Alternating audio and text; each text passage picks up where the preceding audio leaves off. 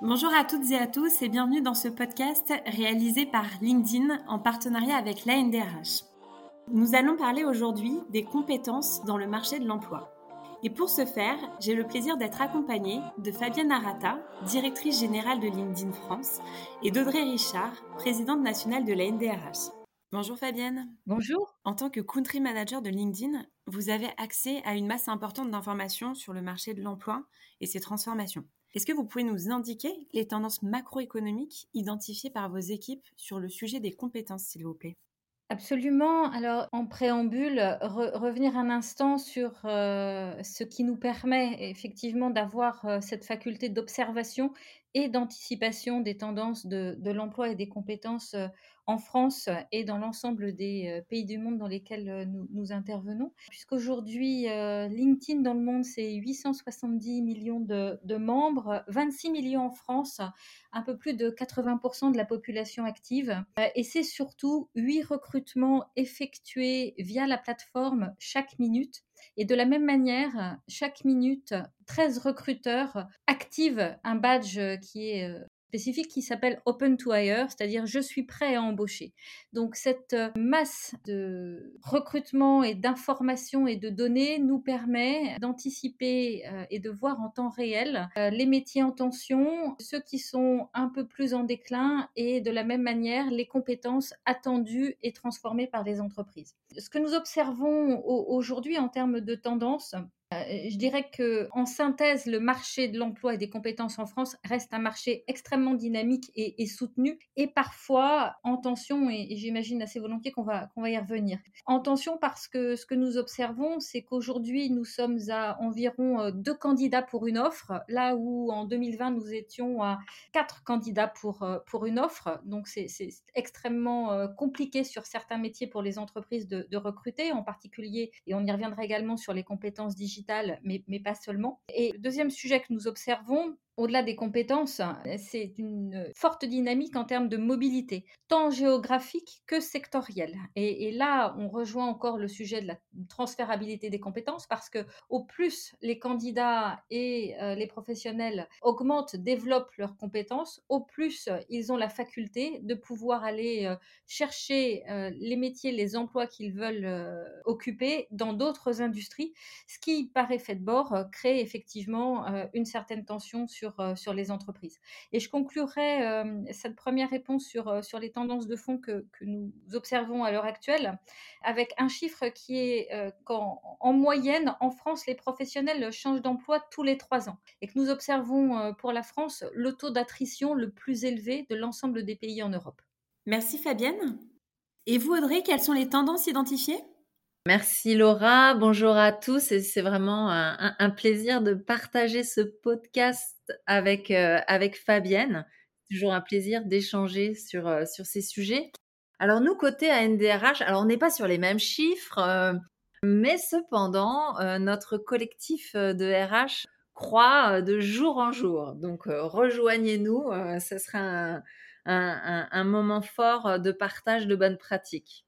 Alors, sur les tendances macroéconomiques, ou en tout cas ce qu'on constate sur la France, euh, sur le marché européen également, c'est qu'en effet, on est dans une situation de marché, entre guillemets, d'employés, et on le vit tous au quotidien. Oui, on, connaît tous une pénurie de main-d'œuvre dans tous les secteurs, dans tous les métiers, sur toutes les zones géographiques les, les, RH, les, DG, les entreprises sont, réellement mobilisés pour, euh, pour essayer de trouver des solutions pour, euh, cette problématique.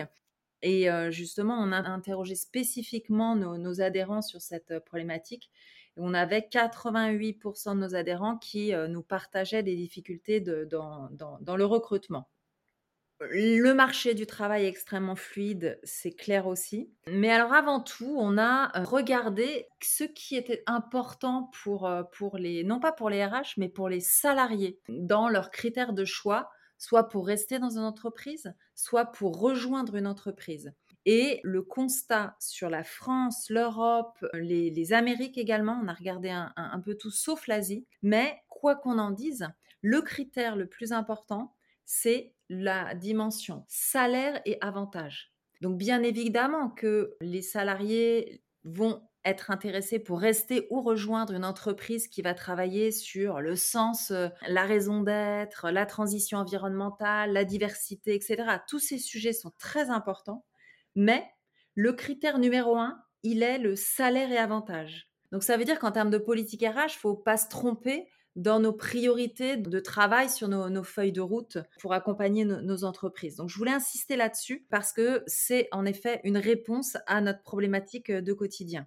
Et le deuxième élément que je voulais mettre en, exergue, c'est plutôt les sujets autour de l'envie. Comment en tant que RH, comment en tant qu'entreprise, on donne envie à un salarié de rester ou de nous rejoindre?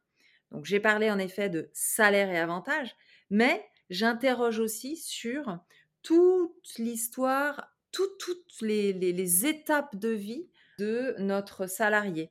Et j'interroge sur le soin qu'on met sur toutes les étapes du recrutement, de l'accueil, de l'intégration, de la formation, des étapes clés dans, la, dans les, moments de quotidien de, l'entreprise. Et ces moments-là, de mon point de vue, doivent être vraiment réalisés de façon de façon excellente, entre guillemets aussi, mais en tout cas, vraiment, je, pense qu'il faut impérativement soigner toutes ces étapes-là qui, euh, vont être un enjeu de fidélisation ou d'attractivité aussi pour, euh, nos salariés. Un grand merci, euh, Audrey. Alors, Fabienne, en vous écoutant, on se rend compte de l'importance critique des compétences sur le marché de l'emploi. Est-ce que vous avez identifié ce qui explique cette transformation de l'emploi et des compétences? Oui, et, cela fait tout à fait écho à, ce que vient d'évoquer Audrey sur euh, deux aspects. Le premier sur la partie euh, salaire et avantages, celui qui a trait euh, à l'ensemble des avantages connexes de, la proposition de valeur RH en termes de mobilité, flexibilité et, capacité à faculté de, de travailler d'une manière différente. Et le second, c'est ce qu'évoquait Audrey concernant l'envie. Euh, on a observé un réel point de bascule euh, à l'aune de la période de, Covid qui, a conduit euh, l'ensemble des professionnels à se poser trois questions de fond. Pourquoi est-ce que je travaille?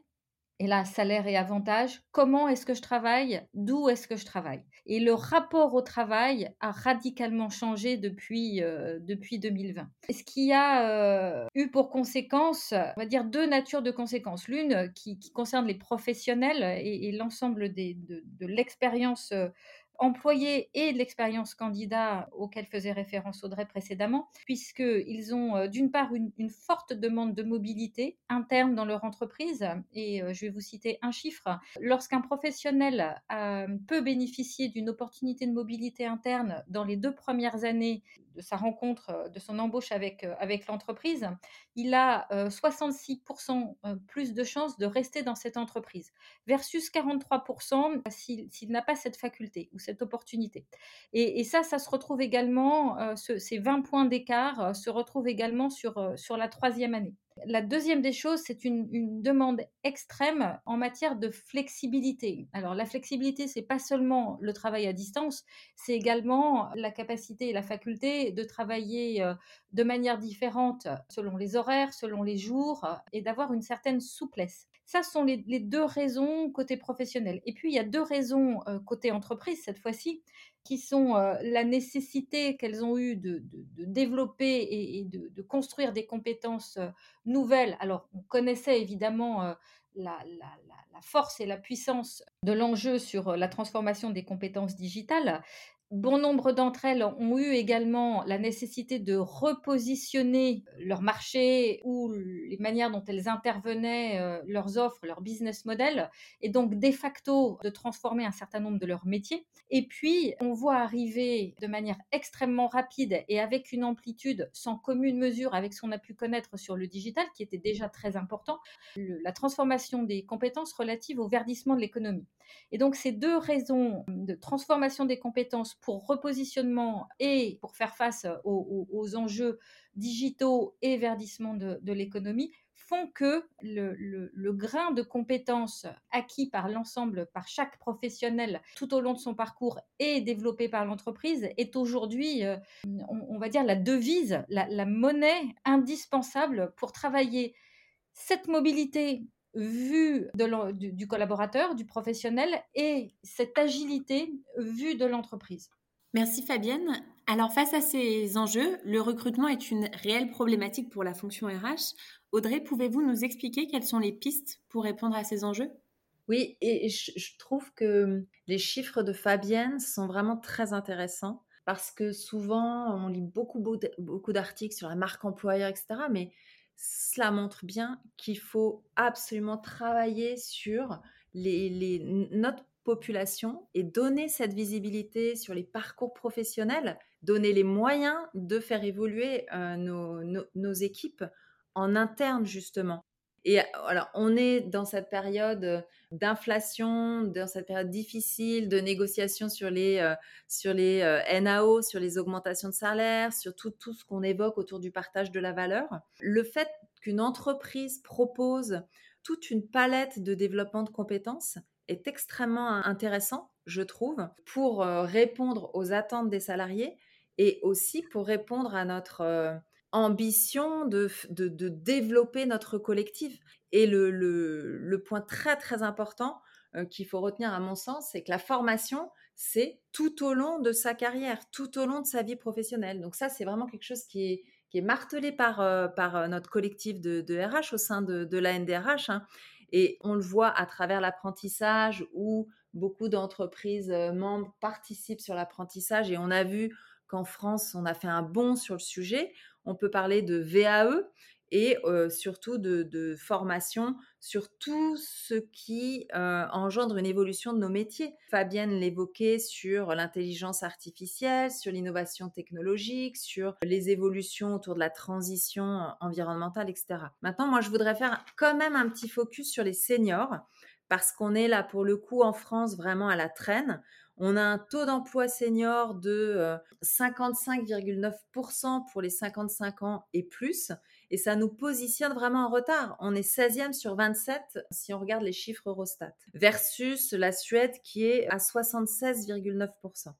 Donc on a un gros travail à faire euh, sur l'emploi des seniors. On a aujourd'hui à peu près 500 euh, 000 demandeurs d'emploi de 55 ans et plus alors qu'en face, on a pénurie de main-d'œuvre. Donc, la, formation, oui, c'est important. Et je pense qu'on peut ouvrir aussi nos recrutements, nos, ouvertures d'entrée de, dans nos entreprises. Merci, euh, un grand merci Audrey. Alors LinkedIn aide les entreprises à, mieux recruter, notamment en, s'appuyant beaucoup sur euh, les compétences.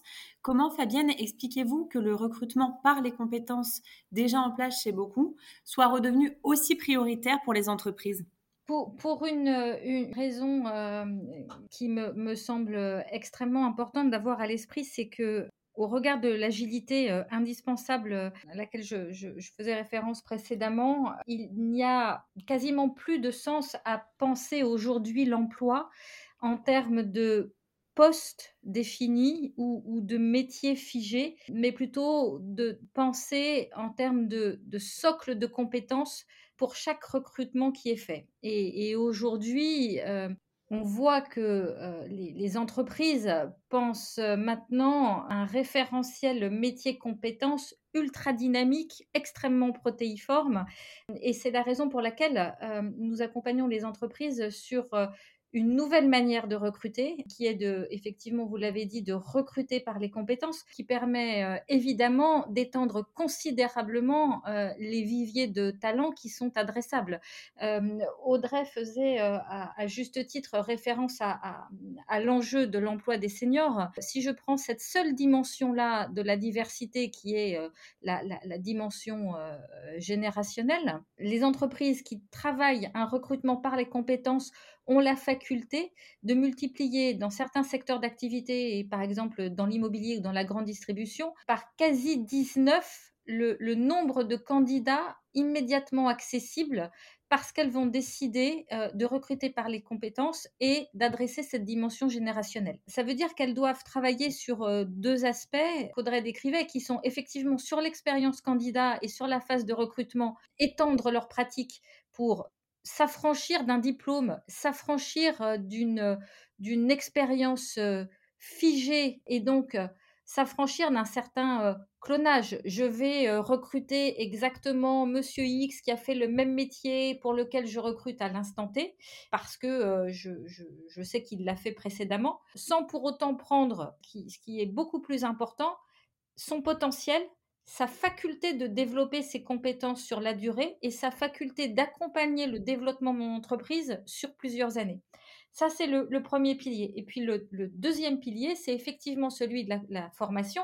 Une fois que j'ai recruté ce, professionnel avec un socle de compétences pour exercer le poste que, je suis en train de, de sourcer euh, à l'instant T, comment est-ce que je m'assure que sur la durée, je vais lui proposer une offre de formation qui va continuer de le motiver, qui va de facto lui permettre de passer dans d'une autre ligne de métier, euh, dans une autre fonction, dans une de mes filiales, voire dans une autre région, dans un autre pays. Et donc là, c'est le, deuxième, le deuxième euh, sujet qui est celui de la formation. Et le troisième, euh, évidemment par voie de compétence, celui de la mobilité interne. Merci Fabienne. Audrey, partagez-vous ce, constat sur les évolutions du monde de travail, notamment auprès des adhérents de la NDRH Alors, en effet, on, constate cette évolution. Maintenant, moi, je voulais accentuer sur c'est les, avantages de ces, recrutements parce que il y, a, de grosses différences. En effet, cela permet, Fabienne l'a signalé, d'éviter les clones dans les entreprises. Je trouve que cet élément est, très important parce que, évidemment, ça complète la diversité, etc. Mais ça permet, en tout cas, pour des entreprises qui ont l'habitude de toujours prendre les mêmes profils, les mêmes diplômes, etc., ça les aide, de mon point de vue, à élargir le, champ des possibles sur, euh, sur des profils. Donc ça, ça me semble être vraiment intéressant de, de, travailler sur du recrutement davantage sur les compétences. Euh, ça centre, de mon point de vue aussi, le recrutement sur les attendus du poste, plutôt sur la partie savoir-être. Et euh, ça permet, dans, lors de l'entretien, peut-être un échange plus libre sur le parcours personnel, l'engagement moi je suis DRH de Up, nous on, mise beaucoup là-dessus sur tout le tout le, champ de l'engagement euh, dans, la, dans la cité, entre guillemets. Maintenant, recruter sur les compétences, cela engendre aussi euh, de la formation pour les équipes euh, qui, vont, qui vont recruter.